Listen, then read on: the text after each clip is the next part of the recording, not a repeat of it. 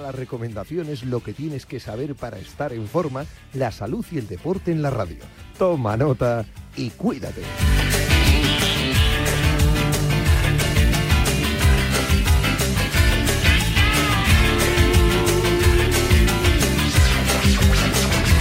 Yanela Clavo.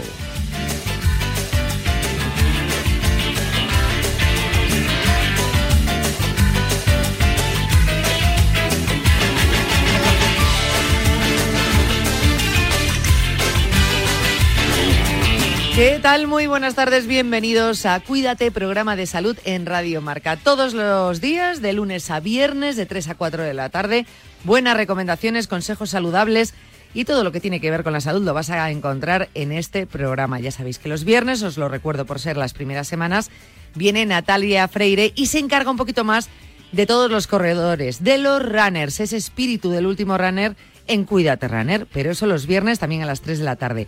Antes tenemos muchas cosas que contar.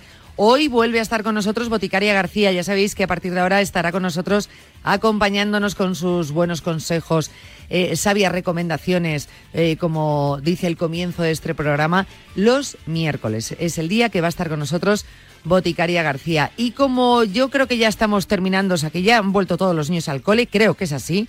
A lo mejor alguno que empiece mañana pasado, las universidades, a lo mejor esos eh, primeros días para los primeros universitarios entre esta semana y las siguientes. Bueno, pero estamos en pleno regreso al colegio, así que hoy vamos a hablar de esa vuelta al cole de nuestros hijos y, también hablando un poco de la situación de cómo se vuelve al cole después de la pandemia, si mascarilla sí, si mascarilla no.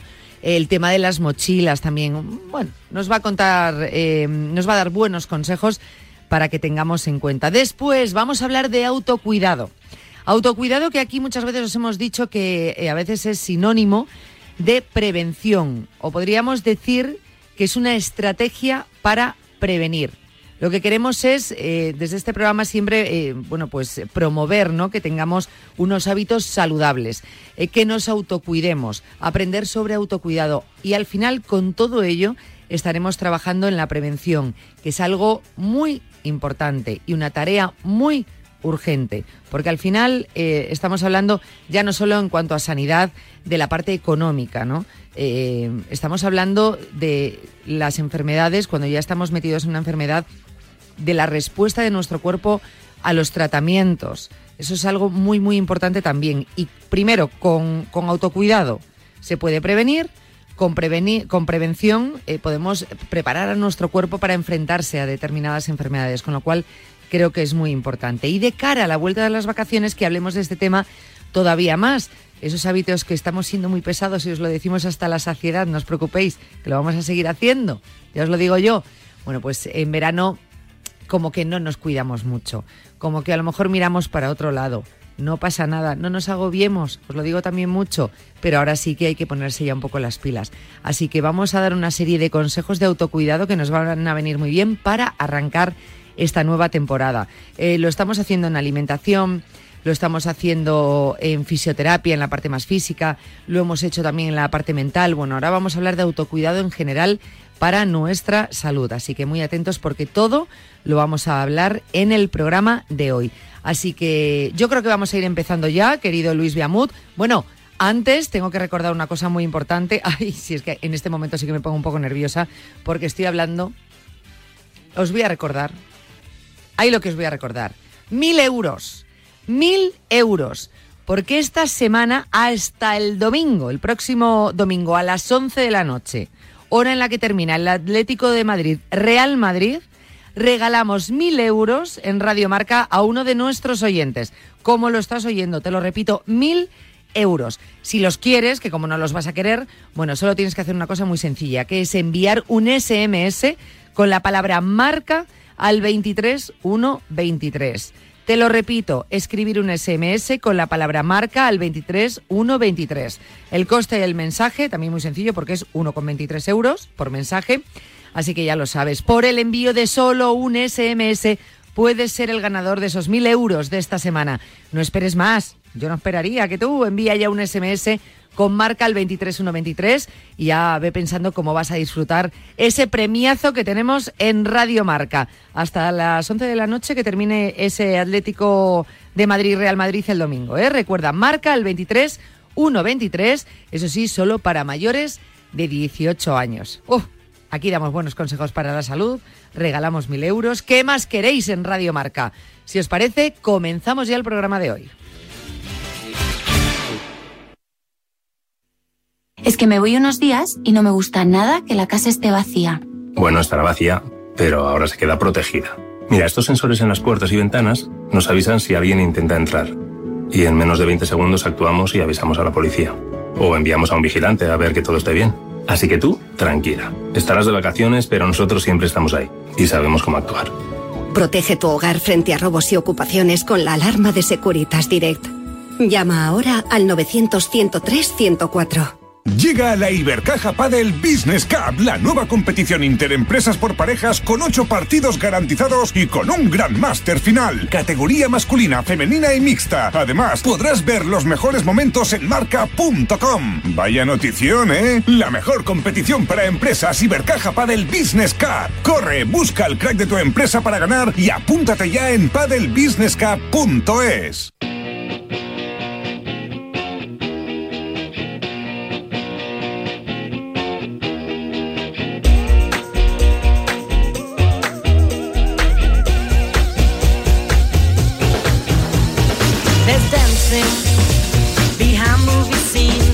pues empezamos, empezamos ya con contenidos, empezamos como Ticare García, quiero saber cómo ha sido su vuelta al colegio y ojo, muy atentos porque es que además eh, también sigue con la gira de radiografía de un cosmético de su libro con gemarrerías, o sea que ha sido vuelta al cole, ha dejado a los niños en el cole y ha empezado pimba, pimba, pimba, ciudad tras ciudad. Boti, ¿qué tal? Muy buenas tardes. Buenas tardes, bueno, estamos a tope. Yo la verdad que me lo he montado bastante bien. O sea, hemos de decir que sí.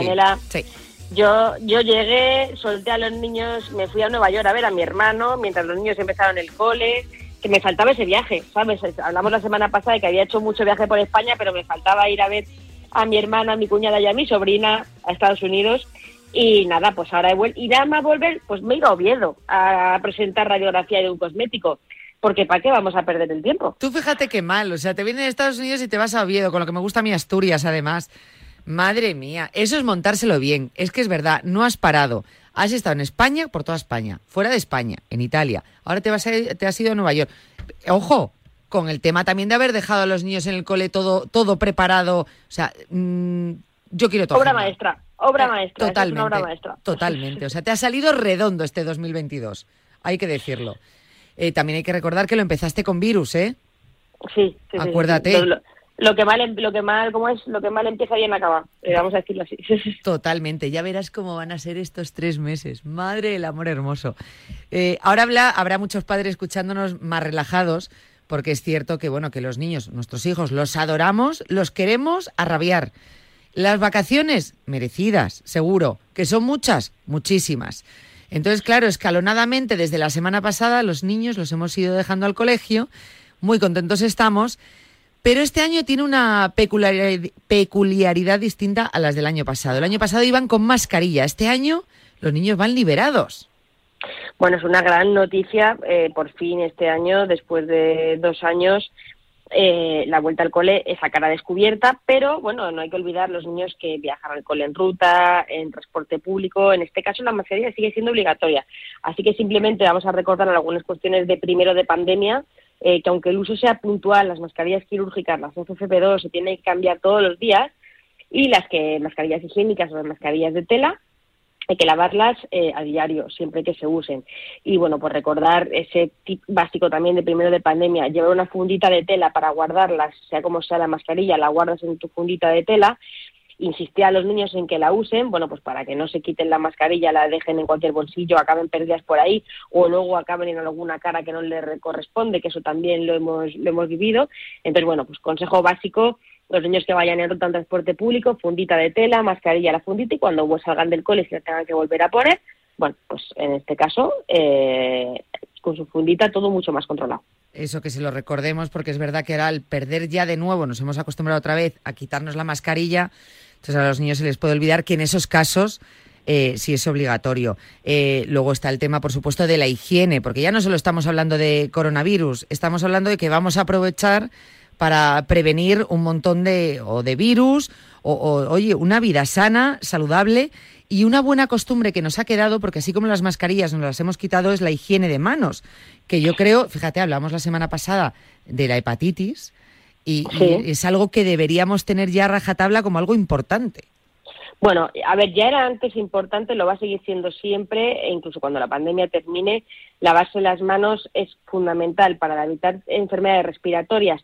Y no solo nos va a venir bien para el coronavirus, sino para evitar gripes, resfriados, como decías, para evitar tos infecciones alimentarias como la hepatitis A. Y el truco para los niños, vamos a recordarles a los niños en la vuelta al cole, lavarse las manos con agua y con jabón 15-30 segundos. Y para los niños que no van a estar contando uno, dos, tres, cantar cumpleaños feliz dos veces. Entonces coges ¿En al niño serio? debajo del grifo, cumpleaños feliz, cumpleaños feliz, te deseo, y así, y otra vez. En lo que tardas en cantar cumpleaños feliz dos veces, es lo que tienes que estar lavándote las manos. Escucha ese truco, ¿no lo habíamos hablado aquí en época de coronavirus? No, no me lo puedo creer. Te lo habíamos dicho lo del tiempo, pero no el truco este para los niños. Digo, "Jo, pues no me viene Pues nada, nada, mal pa' mí". nu- pues nunca es tarde, te imagino ahora ya, cada vez que te laves las manos, cumpleaños feliz, cumpleaños feliz. Así en el trabajo, cuando llegue el... ¿De quién es el cumpleaños? No, déjalo, me estoy lavando las manos. Déjalo, me estoy lavando las manos correctamente. Eso es. Eh, pero, mm, claro, eh, ¿lo del gel hidroalcohólico también o eso debajo del grifo? O sea, es decir, ¿sería conveniente seguir llevándolo en la mochila del cole, en el bolso, en todos? Seguir, Pues mira, ¿Sería bueno? Los niños pequeños no lo tienen que llevar. Los niños mayores, eh, para los niños mayores puede ser un recurso. Eso sí, hay que insistir a los niños en que es preferible eh, lavarse las manos con agua y con jabón siempre que sea posible pues, para evitar irritaciones en la piel. Y aquí eh, sí que con el gel hidroalcohólico hemos perdido una oportunidad, Jane, que, que es importante, mm, que es una canción que podíamos cantado en pandemia y que este verano con mis hijos ¿Cuál? ¿Tú sabes esa canción de zombie que es In Your Head? Sí. In Your... Pues este verano estaba mi hija cantando la canción y de repente estaba en la tabla de Padre Jesús cantando y dije, uy, lo hemos, lo, lo hemos perdido. Hemos perdido esta oportunidad porque imagínate, hidrogel, hidrogel, échate, échate, échate. Pero ¿en qué momento estás en la playa? Escuchas una canción y te empiezan a venir esas palabras. Culpa, culpa, culpa de mi hija. Pero bueno, en, en resumen, en resumen, eh, Yane, gel hidroalcohólico en el cole, los niños pequeños no, y los niños mayores, bueno, pues para ellos sí que puede ser un recurso, ¿vale? Bueno, pues eso muy, muy, muy, muy, muy importante. Yo ya voy a aprovechar, ya que hoy enlazamos ya con la vuelta al cole, porque hay muchas más dudas. Ojo, que no todo se va a seguir centrando en el coronavirus ya, y estas medidas muy claras, pero estas son pandémicas. También hay medidas no pandémicas y recomendaciones muy buenas eh, para el colegio. Por ejemplo, vamos a hablar de ellas si te parece, porque también es muy saludable. Tema mochila. Bueno, pues parece que hay consenso los especialistas, la mochila debe pesar como máximo un 10% del peso del niño. Es decir, si el niño pesa 20 kilos, pues la mochila no pesa más de 2 kilos. Si el niño pesa 30 kilos, pues máximo 3 kilos, ¿no? Entonces, también que desde los coles tengan esto en cuenta para evitar que los niños tengan carguen con más peso del necesario. Vale, o sea, eh, tres kilos. Tú vete, mm, coge tres botellas de agua y mira a ver si pesa lo mismo. El 10%, es decir, tu niño pesa 25 kilos, pues 2 kilos y medio. Vale, vale, vale, vale. Bueno, ah, no, si ahora también tenemos que hacer cálculos con la báscula. Pero ojo, sí, muy importante por el tema de la espalda, ¿eh? Porque con los niños de toda la vida de Dios, y sigue pasando, a veces van cargadísimos y luego llevan unos problemas de espalda bastante, bastante importante. Em, tema, por ejemplo, botellas de agua. Sí, Que, eso es importante. Cambió un poco con la pandemia también, pero ¿qué tienen que, qué botellas, qué tipo de botellas tienen que llevar? Bueno, pues las botellas de plástico normales y corrientes de usar y tirar son de un solo uso. Entonces no hay que llevarse las manos a la cabeza, si alguien las reutiliza tres cuatro veces no pasa nada, pero en estas botellas de plástico se hacen grietas, se pueden acumular los microorganismos. Estas botellas de, por la típica que tú compras en una máquina o en un bar, en la tienda, no tienen BPA, el famoso bisfenol, que podría ser disruptor endocrino, eh, se utiliza el PET, que es el terestalato de polietileno, pero aún así, aunque no lleven bisfenol, tienen que, tienes que darle el uso para que esté diseñado. ¿Para qué está diseñado una botella de usar y tirar? Para usar y tirar, ¿no? Entonces, lo que hay que hacer es comprar una botella, la verdad que casi todos tenemos en casa, porque además las han regalado hasta la saciedad, botellas reutilizables que estén hechas con materiales que estén pensados para ello.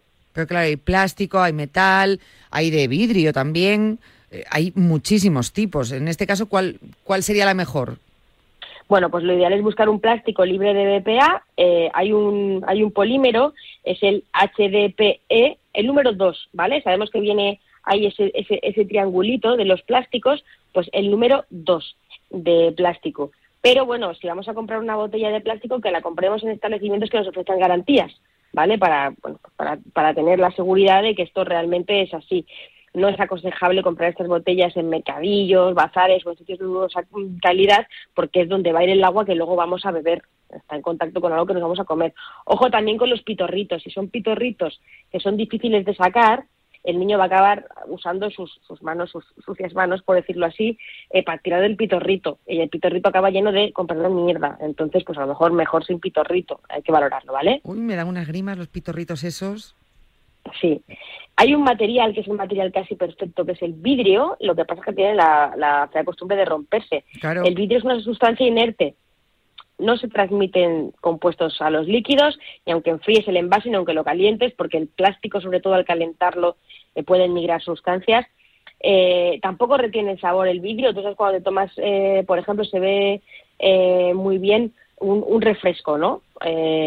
No sabe igual si es de botella, si es de lata o si, o si lo tomas en vidrio, ¿a qué no? Es verdad, nada, aparte cambia bastante. ¿eh? Mira, yo este año estaba en un hotel donde nos ponían el, agua en lata, eh, que hay una marca de, agua que además es de mi tierra que las lata, y se nota mucho la diferencia del sabor de la lata al sabor del, del, del plástico, ¿no? Entonces, bueno, pues el vidrio es una buena opción, a mí me encantan las botellas de vidrio, pero se rompen. Entonces, hay, hay algunas que vienen en fundas de silicona o de neopreno, esto sería muy guay. Eh, vidrio en fundas de silicona o, neopreno. Claro, lo que pasa es que para los niños en el cole, a mí eso me parece... Pero bueno, es verdad que, oye, pues se oye... Si el que las, que, las, que van, las que van en fundas de, silicona, bien envueltas, no tienen peligro, ¿eh? algunas que están muy bien hechas. Pero bueno, si queremos mm, garantizarnos la seguridad, tenemos el metal, el acero inoxidable la mayoría de, metal, de botellas de metal están hechas de acero inoxidable de aluminio, son materiales seguros. Puede haber un poco de migración eh, de transferencia del metal al líquido, pero no más riesgo cuando se utiliza un utensilio de cocina, eh, que es de metal y se considera seguro. El único inconveniente, como decíamos, es sabor metálico, como no, el, el, agua enlatada se ve muy bien. Entonces, yo consulté con una especialista en ciencia de los materiales, Ana Romero, eh, de la Universidad de Castilla-La Mancha, eh, y ella dice que el metal ideal sería un biometal, pero claro, el titanio, el oro, la plata, el platino, pues igual sale un poco caro para comprar la botellita de, del niño. ¿Te imaginas? Eh, mi hijo lleva botella de platino al colegio. sí, no es, el, no es el caso. Entonces hay una opción buena, vamos a apuntar que es el acero inoxidable 316L. Es un acero inoxidable que se llama austenítico, que es bio, es, resiste a la oxidación y a la corrosión. Y bueno, ¿cómo buscamos una botella de acero inoxidable 316L? Que parece muy loco. Pues lo pones en internet eh, y te aparece. Os puedo asegurar que si lo ponéis, aparece eh, este este material de acero inoxidable austenítico con ese nombre tan raro. Bueno, eh, la desventaja es menos resistente eh, si, se cae al suelo, si se le pone la mochila encima, es como más blandito si te sientas encima, ¿no? Pero, bueno, eh, es, un, es un metal que, bueno, que es una, una opción menos ambiciosa que el titanio, pero eh, fantástico para la oxidación, para la corrosión y para que no haya migración. En resumen, eso te iba a decir uh, porque, claro, cada cual de las que me estás contando tiene una parte buena. Vale, si quitemos la de platino y oro. Yo para ti, eh, Yane, por ejemplo, o, para mí me quedaría con una botella de, cristal con una funda de silicona neopreno, o niños mayores, y para niños eh, más pequeños, pues botellitas de metal, de S316L, eh, más, que es más resistente que el vidrio, ¿vale?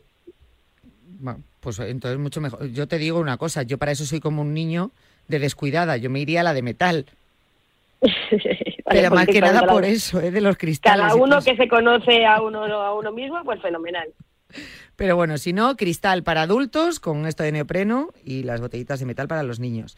El peso de las mochilas, eh, las botellas de agua. Es muy importante también, ojo, que ahora han estado, sí, en verano con unos ritmos de sueño, de vida, de... Pero queremos empezar bien con una vida sana con los niños. El tema del, descanso, el tema de la alimentación, el tema del ejercicio. O sea, tiene que haber unas recomendaciones, algo, unas pautas básicas. Bueno, pues mira, desde la Asociación Española de Pediatría, el doctor Gerardo Rodríguez, que es coordinador del Grupo de Trabajo de Actividad Física de la EPE, eh, bueno, pues él lo que dice es que al final una actividad física adecuada está relacionada con mejor rendimiento escolar, con mejor estado anímico de los niños, previene el sobrepeso, las enfermedades cardiometabólicas y cuánto se recomienda, pues mínimo una hora diaria de actividad física moderada e intensa. Entonces, actividades extraescolares deportivas, pasear en familia también, intentar ir al cole andando si se puede, si no, pues bajarnos una parada de autobús antes, a lo mejor por la mañana tenemos mucha prisa, para la vuelta nos podemos bajar una parada antes y caminar, actividades al aire libre, menos pantallas, bueno, pues eso es una manera de aumentar la actividad física de una manera divertida. Asegurémonos de eso, de una hora por lo menos diaria que se estén moviendo, pero bien. Y en cuanto al sueño, bueno, pues también desde la EPED el doctor Rodríguez en este caso nos indica que, bueno, que hay que acostumbrar a los niños a la rutina de sueño lo antes posible, ¿no? Entonces, estos días eh, en los que, bueno, eh, ya llegamos tarde porque ya ha empezado el, el, cole de todos los niños prácticamente, pero sí que un par de semanas antes se recomienda que se acuesten pronto, seguir los horarios escolares, porque se debe dormir entre 9 y 11 horas como mínimo, porque Está demostrado también que la higiene del sueño correcta favorece el aprendizaje, asimilar las experiencias y el crecimiento. Pues eh, ya te digo yo que mi hija lo cumple mm, desde el día que nació. Porque lo de dormir le va, pero vamos, que ni al pelo. O sea que en eso bien, pero claro, a las horas que tiene que dormir, pues acostándose un poquito antes y todas estas cosas. Pero bueno, bien, em, hay una cosa, hay un tema, hay un tema que ya sabes que es mi tema favorito, y que cuando vienen los colegios, yo es de lo, fíjate, antes que el uniforme pienso, Dios mío, Dios mío, que si me toca este año me toque tarde. Y que no hemos hablado.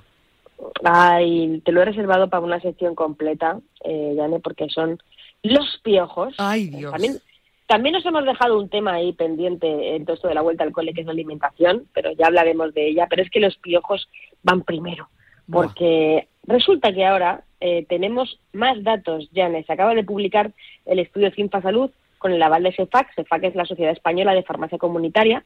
Eh, y bueno, pues eh, han realizado un estudio en más de 3.000 padres, como tú y como yo, y les han preguntado muchas cosas sobre piojos. Y ahora sabemos qué es lo que estamos haciendo mal en las familias y por qué, por ahora, por eso vamos a hacer esta sección, es imposible poner freno a esta otra pandemia piojil, vamos a llamarlo así. Así que tenemos, tenemos datos, ya sobre qué hacemos con los piojos. O sea, que estamos haciendo cosas mal y que a lo mejor haciendo cosas bien pueden llegar a erradicarse dentro de unos años. Exactamente, podríamos hacerlo. Bueno, claro, desde luego, lo que está claro es que si tenemos piojos, y con este estudio vas a ver que queda claro, es que es imposible que no tengamos haciendo lo que estamos haciendo eh, de, momento. Pero bueno, eh, hay esperanza, hay esperanza, y de hecho, bueno, pues para eso vamos a dedicarle una sección, para poner nuestro granito de arena en intentar hacer las cosas un poquito mejor. Estoy deseándolo, te lo prometo que es mi mayor enemigo. Los odio. Y lo digo aquí, me da igual. No fomentes el odio, sí. Odio los piojos. No puedo con ellos a los, a los piojos se les puede odiar. Pero vamos, muerte a los piojos, o sea, adiós piojos, no quiero más en mi vida que digan, a mí me gustaría que los libros dentro de 50 años dijesen, en 2022 mm, se acabaron los piojos y no volvió a haber nunca más. Se erradicaron, sí. Bueno, vamos a intentarlo. Yo creo que si no lo hemos conseguido con la pandemia, cada uno confinado en su casa, no es por desilusionarte, pero lo veo difícil. Pero oye, la esperanza no se pierde. Qué fuerte. Vale, el próximo miércoles protagonista el piojo. Eso es, hecho. Hecho. Muchas gracias, Boti. Besito. Ven, métete debajo de mi paraguas. Siempre hay alguien que cuida de ti. En Autocontrol, anunciantes, agencias y medios, llevamos 25 años trabajando por una publicidad responsable. Campaña financiada por el Programa de Consumidores 2014-2020 de la Unión Europea. Hola amigos, soy Marcial Corrales y os invito a que cada mañana de domingo os levantéis con la mayor satisfacción que tiene el ser humano, que es el viajar y las ganas de conocer nuevos horizontes. No lo digo yo, lo dicen grandes expertos de la psicología, así que viaja aquí en Radio Marca todos los domingos a las 9 de la mañana, 8 en Canarias, con Paralelo 20, el programa de viajes y turismo. Radio Marca, sintoniza tu pasión con las voces del deporte.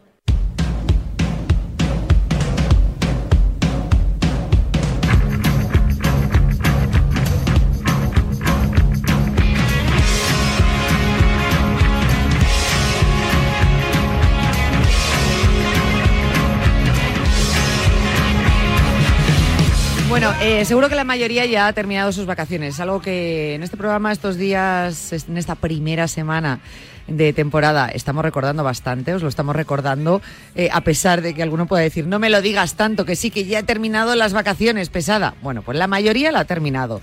Eh, volvemos retomamos un par de meses que rompen totalmente con nuestra rutina habitual durante el año.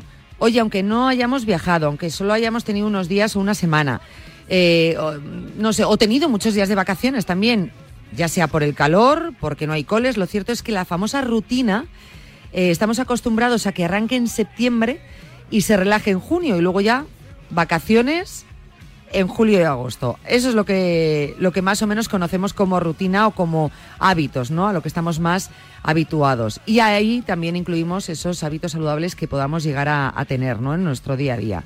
El caso es que ahora, después de vacaciones, pues oye, toca ponerse a punto. Igual que hacemos con los coches, pues exactamente igual. Llega septiembre, hemos vuelto del verano y queremos arrancar un poquito mejor. Hemos perdido a lo mejor esas rutinas más saludables y queremos recordaros un poquito por dónde empezar y qué es lo que tenemos que hacer. Ya os aviso que este año vamos a hablar mucho de esta idea del autocuidado, ¿vale? Porque creo que es algo muy, muy importante y que en los últimos años, quizá a raíz de la pandemia, pues es verdad eh, que estamos tomando más conciencia de ello. ¿Cómo vamos a hacerlo? Bueno, pues lo vamos a ver en los próximos minutos, donde vamos a hablar, como digo, de autocuidado.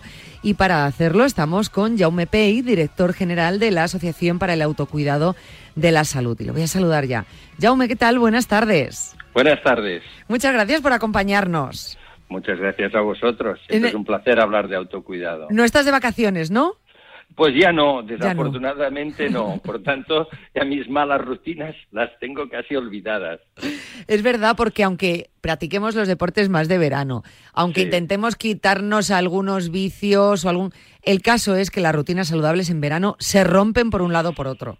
Eh, yo creo que, de alguna manera hay que, eh, y lo entendemos, ¿no? Eh, tenemos que romper un poco algunas rutinas. Lo que pasa que yo siempre digo que todo hecho con una cierta moderación está, está bien, pero verano toca, toca romper algunas rutinas, pero insisto, tiene que ser en, en las dosis adecuadas. Pero a lo mejor si vamos a hacer aperitivo cada día, podemos decir vamos a hacerlo tres días, por ejemplo, ¿no? Yo creo que en verano, si somos un poco más prudentes, después recuperar es un poco más fácil. Pero claro, hay que romper algo porque si no, el verano no parece que es el que es. Eso es, que es imposible. O sea, llega el verano, pues no nos sintamos mal por ello, pero conscientemente pues oye, vamos a hacerlo con, más cuidado. Em, de hecho, me parece que antes de hablar de esa vuelta al, al, bueno, pues a la temporada, la rutina, a nuestro día a día, a nuestra vida, eh, quiero centrarme en la importancia del autocuidado. Eh, quizá, y fíjate que tú también me lo comentabas fuera de antena, Jaume, eh, hemos tomado más conciencia de la importancia del autocuidado en los últimos dos años, quizá con la pandemia, con el confinamiento de la necesidad ¿no? que tenemos de autocuidarnos y tener una disciplina. Esto es evidente, aunque COVID ha traído cosas muy malas, creo que ha puesto el autocuidado en la primera división de nuestro pensamiento. ¿no? El autocuidado es al final una cultura y es una cultura de vida. Si yo me sé autocuidar bien, probablemente voy a vivir más tiempo y con mejor calidad de vida, pero tengo que incorporar a, mi cultura, a mi manera de ser, para tener hábitos que sean de autocuidado. Y esto es lo que verdaderamente cuesta. O sea, en nuestra cultura en España a veces tener hábitos nos cuesta, porque somos personas que nos gusta a veces romper más los hábitos. Y el autocuidado es una cultura, cultura que nos da vida, nos permite vivir una vida plena. Tardaremos mucho más tiempo. O sea, al final todos, por edad y, por, por lógica, cronología, vamos a ser pacientes pero vamos a tardar más tiempo. Si tardamos tiempo en ser pacientes, por tanto, que dependemos de algo de una manera crónica a los 70, es mucho mejor que, que, no, que nos pase a los 50. Y normalmente el autocuidado tiene mucha relación con esto, pero tenemos que incorporar esta cultura. Y esto es, es, una manera de, es una manera de estar en la vida. Las personas que se autocuidan nos, nos transmiten cosas de salud mucho más positivas, tanto salud mental como salud física, que también la salud mental es muy importante. Y van de la mano, está claro que, que, van de la mano, es importante. Claro, alguno puede decir, ya, pero es que yo me pierdo ya un poco en el autocuidado. En algunas cosas es aplicar la lógica, ¿no? De la información que podamos tener, pero a, lo mejor algún oyente dice, vale, eh, Jauma, Yanela, ¿cómo aprendo sobre autocuidado? O sea, es decir, porque claro, aquí, ojo, hay una cosa también importante. Eh, aunque parezca mentira que tenga que decir esto, Jaume, y, a veces digo, ¿en serio? ¿En serio todavía lo hacemos? Algunos dicen, vale, yo me meto en Google y digo, remedios para esto, ¿cómo hago esto? Y googleo. Pero a veces no voy a páginas mm, o cojo fuentes de información realmente fiables y saludables, porque no tenemos por qué saber si lo son fiables o saludables, y nos perdemos. Entonces, claro, ¿cómo, cómo puedo aprender sobre autocuidado?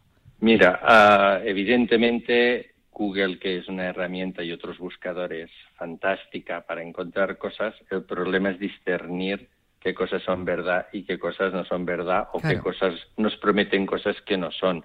Normalmente en autocuidado hemos cuando buscamos algo, eh, por ejemplo, en Google y nos promete una solución rápida y milagrosa, tenemos que desconfiar. ¿eh? Aquella famoso tema de pierda 20 kilos en cinco días, esto mm, no, no es posible. O sea, todas aquellas promesas que verdaderamente nos gusta escucharlas o leerlas, pero que no son, son promesas que son irreales, tenemos que desconfiar, porque hoy en día no hay un punto de fuentes de Google que podamos decir estas son fiables y estas no son fiables. Evidentemente, las, fuentes de ANEF, ANEF.com o en las redes sociales ANEF.org, y ANEF.org en Instagram o en Twitter, pues lo que ANEF publica, y recomiendo a la gente que nos visite nuestra página web, pues ahí eh, transmitimos consejos de autocuidado que están contrastados. Pero no siempre podemos, podemos saberlo a través de Google, porque a veces hay fuentes que están haciendo fakes, que se llama, o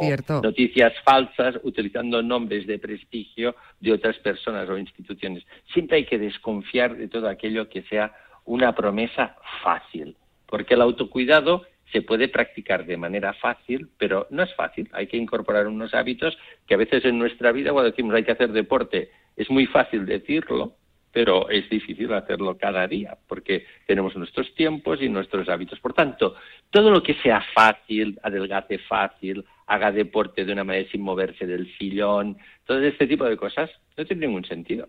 No tiene ningún sentido porque el autocuidado requiere una participación activa que nos obliga a hacer cosas. Y hacer cosas nunca es fácil. Es que es eso, los milagros está claro que no existen, en salud todavía muchísimo menos. Es que si no, eh, todos eh, iríamos sanísimos por la vida, estupendísimos, y, no es así, todo requiere un pequeño esfuerzo y a veces no es un esfuerzo, pero es una manera de cambiar malos hábitos de manera eh, consciente. A ver, en nuestro caso, por ejemplo, ahora porque estamos hablando contigo, pero es cierto que cuando hablamos de autocuidado hemos intentado buscar algún consejo o alguna guía para algún contenido del programa.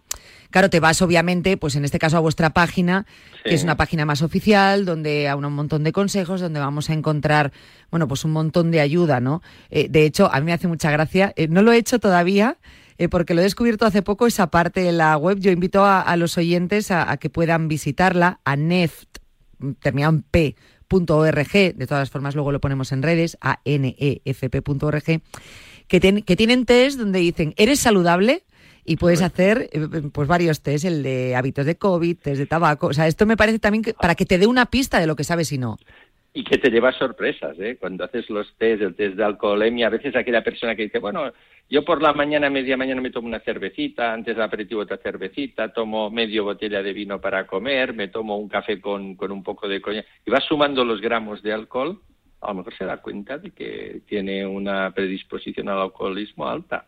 Ya no digo el test de Fagerstrom que se hace a través con el tema del tabaquismo, ¿no? Quiero decir que vale la pena, vale la pena porque a veces tenemos hábitos que los tenemos integrados en nuestra vida, que los hemos hecho siempre, pero no nos damos cuenta que estos hábitos tienen un componente tóxico sobre nuestra salud y estos test que pone ANEF, que son test homologados y reconocidos, pues nos pueden permitir un poco tomar conciencia de que hay cosas que tenemos que cambiar. Y sí, sí, eh, son, la gente nos lo consulta y los, los utiliza y muchos se llevan sorpresas. Por, eso, es que los test que no parecen, que, decimos, es aplicar la lógica. Sí, sí, la lógica. Te sorprenderías qué poca lógica tenemos en esto.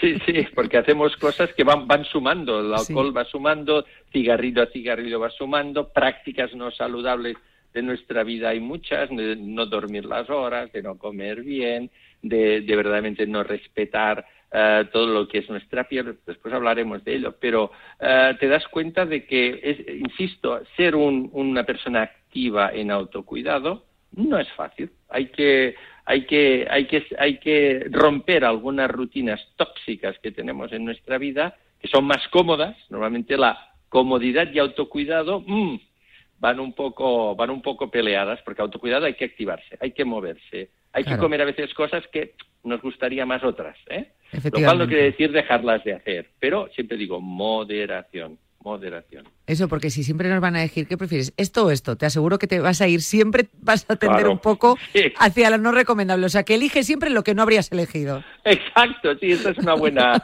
una buena pauta. Sí, sí, elegir aquello que tu cuerpo te dice, no, esto no lo quiero, pues normalmente esto suele ser lo correcto. No, cuidado, sí, sí. Eso, eso, eso es importante. Eh, bueno, ante cualquier duda, pues eso, pues queréis aprender de autocuidado, pues en las redes sociales que ahí colgáis un montón de cosas y yo creo que nos pueden dar pistas. Pero repito que nosotros vamos a ir de la mano esta temporada y vamos a acudir a vosotros para que nos ayudéis. Y precisamente ahora, pues después del, verano, ahí fue donde acudí, acudí yo y dije, vamos, a ver, ¿qué le digo a mis oyentes para volver a la rutina? Y dije, ah, pues contacto con vosotros que lo explicáis estupendamente, porque tenéis aquí unos tips para poner a punto tu salud tras el verano. Y oye, muy completo y como digo, que parece lógico pero que no, y que nos puede ayudar bastante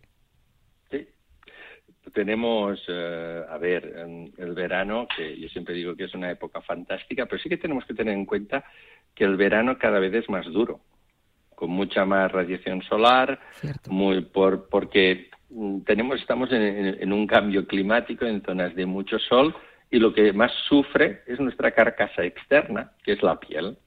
La piel eh, de todo nuestro cuerpo, la piel de nuestra cara. Ahí tenemos, además, nos gusta darnos unos buenos baños en el mar, de agua salada, o en las piscinas, cuando no tenemos el mar cerca, muchas de ellas con cloro, lógicamente para proteger también nuestra, nuestra salud. Y esto nuestra piel, nuestro cabello, pues lo sufren, lo sufren, se, se dañan y necesitamos eh, especialmente cuidarla, porque además nuestra piel es la que nos protege de la entrada de, de efecto de agentes patógenos. Por tanto, la tenemos que hidratar, tenemos, tenemos que beber agua también que nos ayuda a la hidratación general. A veces hay partes de la piel mucho más sensibles, la cara. La cara es una parte que, que sufre mucho y podemos también exfoliar cara y, y, cuerpo, que esto también ayuda a eliminar las células muertas. También una cosa que sufre mucho de nuestra piel en verano son los pies, porque los pies a veces los cuidamos de manera muy extraña porque los tenemos ahí, nos ayudan mucho porque es la parte básica de nuestra movilidad, pero a veces en verano nuestros zapatos y el uso de estos zapatos, y sobre todo los zapatos playeros, no suelen ser lo más lo más indicado y también sufren y hay que y hay que cuidarlos porque es una parte muy importante. Ya no digo el cabello, el cabello pues se, se rompe, cada persona tiene un cabello distinto. Utilizamos también, pues continuamos utilizando secadores y planchas, lógicamente, para tenerlo lo, como más nos gusta, las puntas se abren y por tanto hay, primero es tener la conciencia de que la piel la tengo que cuidar. Solo después del verano, no, es siempre, porque al final pues tenemos la suerte de tener un país con mucho sol y este sol además lo tenemos muy presente, por ejemplo, invierno, España tiene mucha insolación también y en invierno tenemos que continuar protegiendo esta piel. Es evidente que viniendo del verano esta piel ha sido mucho más atacada por la intensidad, pero, no podemos, pero no podemos olvidar de que después continuar utilizando cremas hidratantes, por ejemplo, que lleva, lleve factores de protección este es un elemento que, es importante. Por tanto, sí que después del verano la piel sufre mucho, eso es verdad, y hay que cuidarla especialmente, hidratarla especialmente, cuidar el cabello especialmente, eh, si podemos exfoliar un poco la piel con este tema de mar y piscinas, cuidar un poco más los pies bien, y en invierno hacer un, mantenimiento. Por tanto, en invierno ya entramos en un hábito de autocuidado de la piel, esto no lo podemos perder, pero el posverano tiene que ser una puesta a punto de esta piel, porque esta piel ha sufrido, nos ha protegido mucho, pero ha sufrido. Por tanto, tenemos que cuidar hidratando y sobre todo protegiendo con factores de protección. Esto que no se nos olvide porque es verdad que no le damos importancia a la piel hasta que no tenemos un problema y es la primera barrera que se encuentran eh, virus, atacantes y de todos. Es decir, es como nuestra muralla de Ávila. Pues la tenemos ahí, por favor, cuídenmela. Si se cae una piedra, habrá que poner otra para que no se caiga la muralla entera. Pues esto lo mismo. O sea, la piel vital a la vuelta del verano y los pies lo mismo. Después, si podemos hablar de otras cosas, tal como no vamos a hablar de los hábitos alimenticios. Hombre, yo creo oh. que normalmente yo yo no tengo una obsesión de pesarme, pero ya sé normalmente que posverano, también pasa un poco con las navidades, uno ya nota que probablemente aquella ropa le ajusta un poco peor, porque en verano nos ponemos a veces ropas muy cómodas, sobre todo para ir a la playa y tal, pero ya notamos que probablemente algún kilo de más habremos, habremos aportado, pues bueno, haciendo nuestras comidas y nuestros aperitivos y tal. Creo que es un buen momento para tener una actitud un poco más de, de ayudar con lo que se llamaría desintoxicar el cuerpo. Y claro, lo que tenemos, la suerte es que en España tenemos, por ejemplo, excelentes verduras, excelentes frutas, excelentes pescados que si los hacemos a la plancha están muy bien, tanto azules como pescado blanco. Probablemente abusar menos de, las, de la parte grasa, yo no digo nunca de no comer carne, carne hay que tomar también, pero abusar menos de todo aquello que sea platos, sobre todo preelaborados o elaborados. Por tanto, eh, cocinar un poco más, pero podemos hacer unas ensaladas, aún tenemos en septiembre unos productos de proximidad en España, es que es la huerta de Europa, por tanto esto lo tenemos que aprovechar o hacer verduras hervidas y tenemos somos los países donde pescamos más y por tanto el pescado también es un alimento muy sano y insisto también tener la carne para, para proteínas y hierro y los huevos por supuesto pero evitar ir a las grasas y sobre todo coger estos hábitos alimenticios más de, de cada día de tener, ahí sí que tener un poco más de rutina, de saber lo que puede hacer en las comidas. A lo mejor, si sobre todo venimos de un periodo de haber comido mucho, hacer comidas más pequeñas y más espaciadas para no tener esta sensación de hambre. Es muy malo a veces decir voy a comer y no voy a cenar. Cuidado, porque después a la próxima vez que vayamos a comer tenemos muchísima hambre. Claro, ahí vamos, a, devorar. Y, vamos a comer mucho porque el tiempo de saciedad tarda mucho más, con lo cual yo siempre recomiendo al contrario, podemos dividir, pues hacer nuestro desayuno, una pequeña pausa media mañana, em, una comida, mm, las cantidades pues pues sensatas, depende del ejercicio que hayamos hecho, podemos tomar nuestros hidratos de carbono también, pero por ejemplo hidratos de carbono por la noche, pues menos recomendable, es mejor tomarlos durante, durante la comida, hacer algo de merienda, un lácteo y tal, y después pues una cena ligera con un poco de, verdura, por ejemplo, y sobre todo la fruta, que tenemos un país de fruta para una fruta, sobre todo de verano, de posverano y también de invierno, nuestras naranjas, que es fantástico y que nuestro cuerpo lo agradece muchísimo y nuestro sistema digestivo muchísimo. Y por tanto, recomendar hacer esto. La pauta alimentaria, alimentaria es muy importante porque a través del alimento también nuestro cuerpo se manifiesta. No nos obsesionemos tanto con el tema de kilos, sino que a veces también querer perder kilos rápidamente es absurdo. Es mejor si nuestro cuerpo los va eliminando poco a poco ah, y él mismo se va a poner a nuestro, en nuestro peso ideal, en donde nosotros nos sintamos bien. Para una persona pueden ser dos kilos más, dos kilos menos. Nunca obsesionarse con los kilos y sobre todo nunca obsesionarse con los kilos a ponerse a, tener que ser muy rápido. Insistimos que todo lo que es rápido en autocuidado no suele ser bueno. Haciendo hábitos de comida saludable vamos a tener seguro, vamos a recuperar un peso ideal. ¿Y cómo lo, se va a manifestar? Se va a manifestar en que nos sentimos mejor, en que estamos más ágiles y por tanto eh, incorporar y seguir unas pautas, sí, seguir unas pautas insisto, aprovechando los alimentos de proximidad tan fantásticos que tenemos en este país, que verdaderamente en términos alimentarios es de primerísima división. Totalmente. O sea, si es que tenemos la suerte, que es que no hay que moverse para, para buscarlo, por Dios. O sea, hagámoslo bien y sobre todo eso, las pequeñas cantidades, ir comiendo más eh, de poquito a poco y, disfrutando. Que oye, que se puede disfrutar con una buena verdura y una fruta, que es que no, no estamos acostumbrados a ello, no entiendo el por qué porque está buenísimo. Porque a veces el concepto hervido lo tenemos como un concepto de, enfermo o de, o de eh, pero, a ver, yo creo que es un tema muchas veces de cantidad. Uno puede comer unos buenos macarrones, unos hidratos y tal, sí, pero no te pongas 200 gramos, puedes ponerte 70, 80 gramos, eh, 60. Y, por tanto, si después vas a tener un poquito de hambre a las 6, 7 de la tarde, pues hacemos lo que hacíamos de, pequeños, que es tomar la merienda. Y en una merienda puede ser un lácteo, puede ser algo para que te ayude a llegar a la cena, pues con un apetito razonable, porque también cenar copiosamente y tal. El posverano, seguro que tenemos que volver a hábitos saludables, porque algunos habremos hecho más o menos eh, hemos comido más de lo que podíamos necesitar durante el verano, pero es un buen momento para recuperar, para que el cuerpo recupere su, su hábito y por tanto se sienta, estemos cómodos y lo vamos a notar muy pronto. Ya no es el tema de ropa, sino que vamos a notar que nos sentimos mejor, que dormimos mejor, que nos levantamos mejor, porque nuestro cuerpo está probablemente en el peso que él necesita. Y hay algún consejo más, ¿eh? No solamente, bueno, hemos hablado de la piel, de los pies, del cabello, de la alimentación, que eso es importantísimo, yo creo que es impepinable, pero aprovechémoslo para precisamente lo que decías, Jaume, eh, tener eh, eh, de cara al futuro buenos hábitos y ya quedarnos con esos buenos hábitos.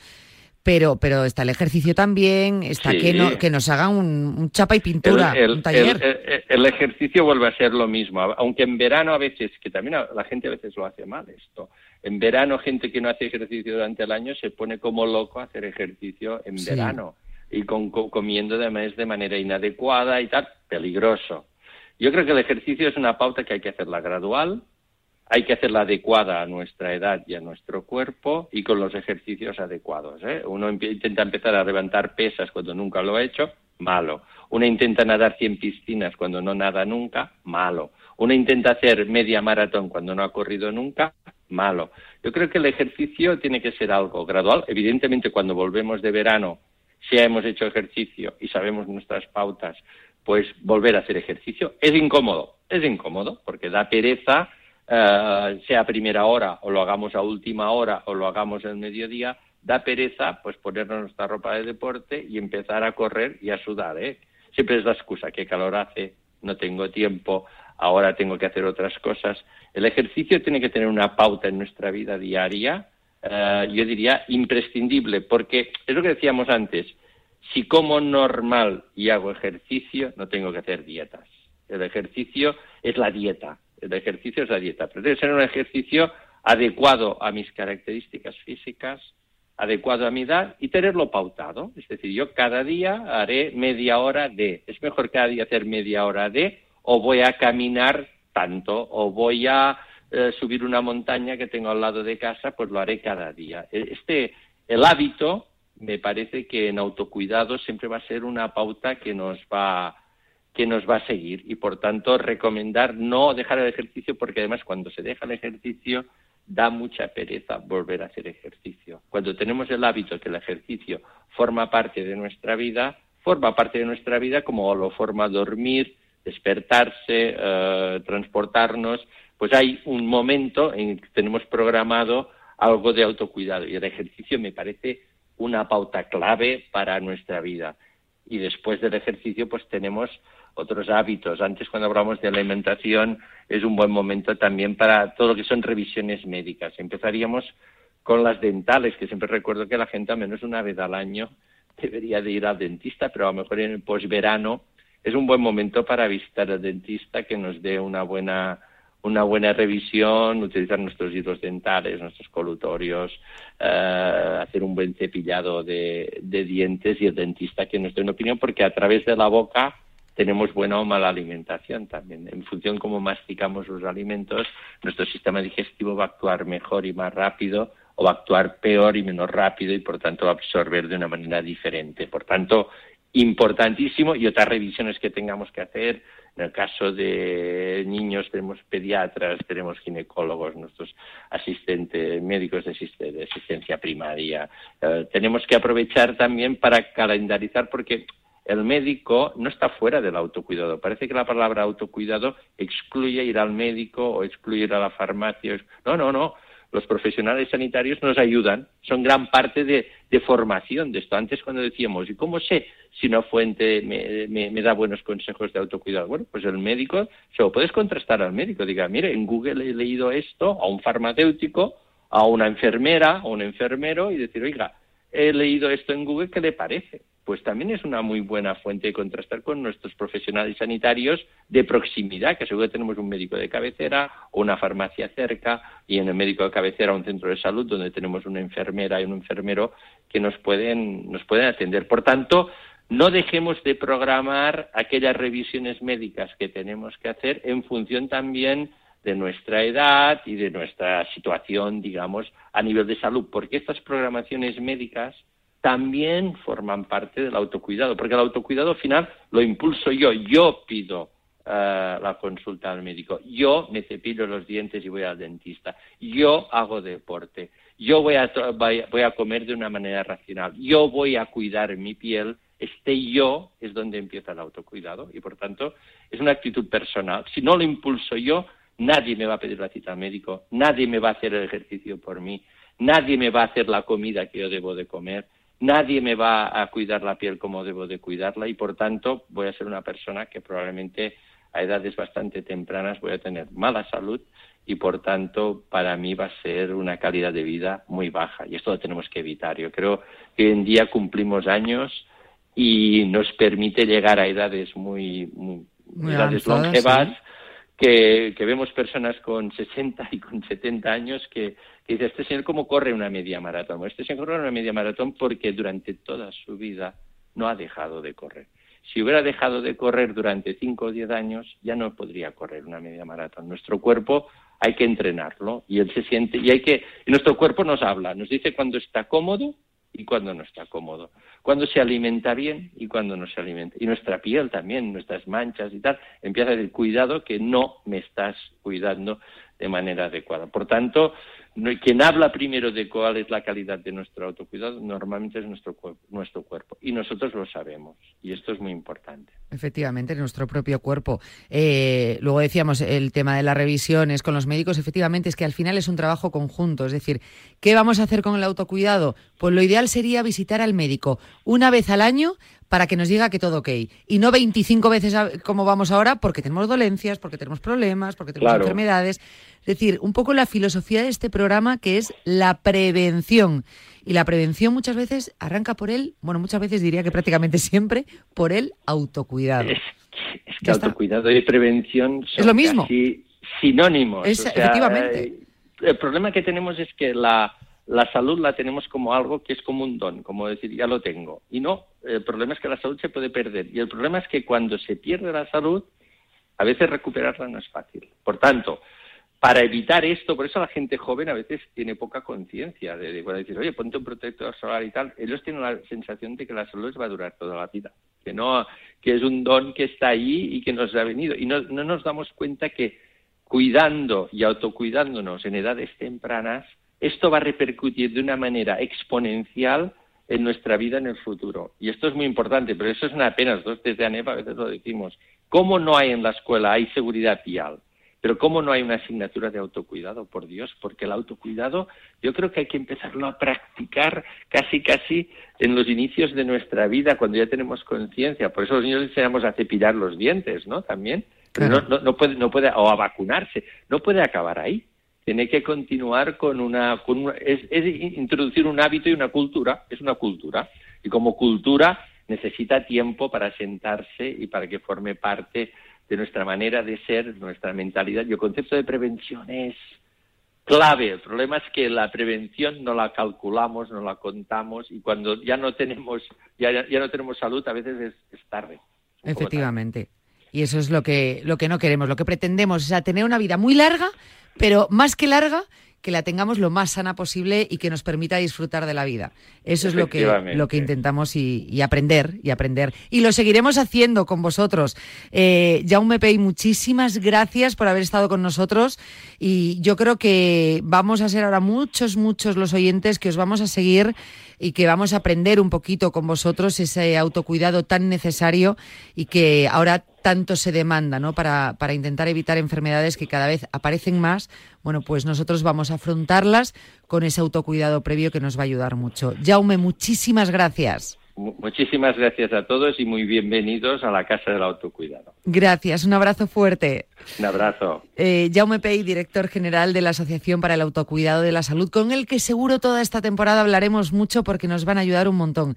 Ya sabéis que tenéis la página web para informaros un poquito, eh, un poquito más sobre autocuidado, anefp.org, como digo luego en redes sociales os lo pongo, y también en redes sociales pues dan consejos y ayudas, y yo creo que todas estas cosas están muy bien, sobre todo porque son los expertos, son los que saben y son los que nos ayudan, así que ellos que nos podemos fiar, vamos a acudir, bueno, pues para evitar esa visita al médico y para tener mucha, mucha salud, que es lo que queremos. ¿Quieres luchar por la maglia rosa? ¿Quieres sentirte como un ciclista profesional y en el mejor entorno? Durante el 19 y 20 de noviembre en Tenerife podrás sentir la esencia y la auténtica experiencia del Giro de Italia. Ride Like a Pro. Una etapa de 80 kilómetros y una segunda etapa de 130 kilómetros, ambas cercanas a la falda del Teide. Tú eliges primera etapa, segunda etapa o las dos. Entra ya en GiroRideLikeAProSpain.com e inscríbete. Plazas limitadas. Primero siempre aquí. Pablo Parra dirige el micrófono rojo de marcador cada día a los protagonistas del deporte. años y voy a saludar a Pepu Hernández. Que a mí me gusta que esos recuerdos perduren, no porque se haya Quique Sánchez Flores. Hola Quique, ¿cómo estás? Muy buenas tardes. Hola, ¿qué tal? ¿Cómo estás? Sergio, ¿se te vienen muchos recuerdos a la cabeza de lo que tú viviste? Sí, hombre, la verdad que es el primer torneo, eh, bueno, especial. Pablo Parra se cita con los mejores en marcador. Es volver a tener a Mati Prats en el estudio Juanma Gonzalo. Hola Mati, ¿cómo estás? Muy buenas. ¿Qué tal, El tema de las redes sociales, me parece que el barro ya está siendo exagerado. O sea... Radio Marca, la primera, la única.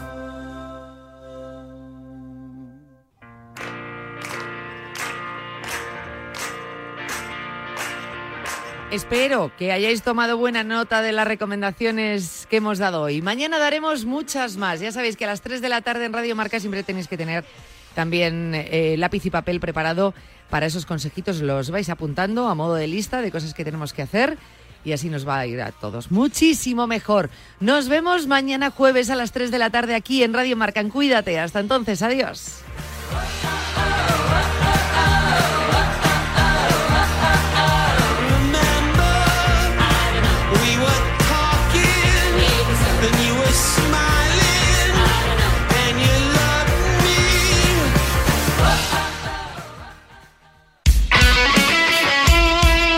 El deporte es nuestro. Radio Marca.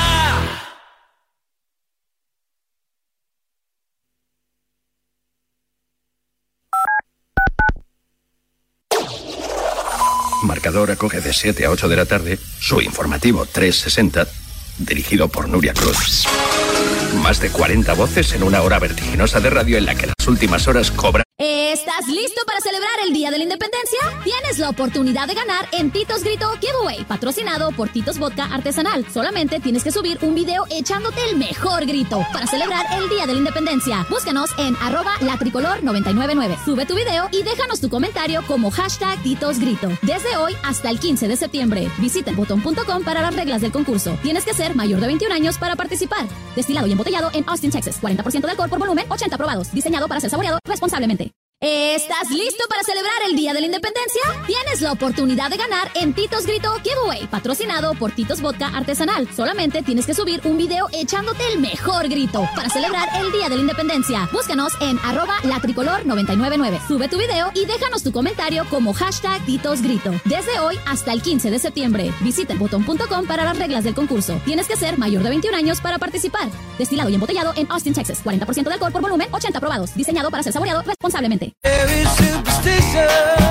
¿Te imaginas un programa de dos horas todos los sábados con los mejores colaboradores, grandes torneos, algunos de los deportistas mejor pagados del mundo, destinos sin igual, gastronomía para chuparse los dedos y una tertulia muy diferente a todo lo que hayas oído? Pues todo lo tienes en Bajo Par, en el programa de golf de Radio Marca. Todos los sábados, sin excepción, de 9 a 11 de la mañana. Con Guillermo Salmerón y los mejores especialistas del golf español.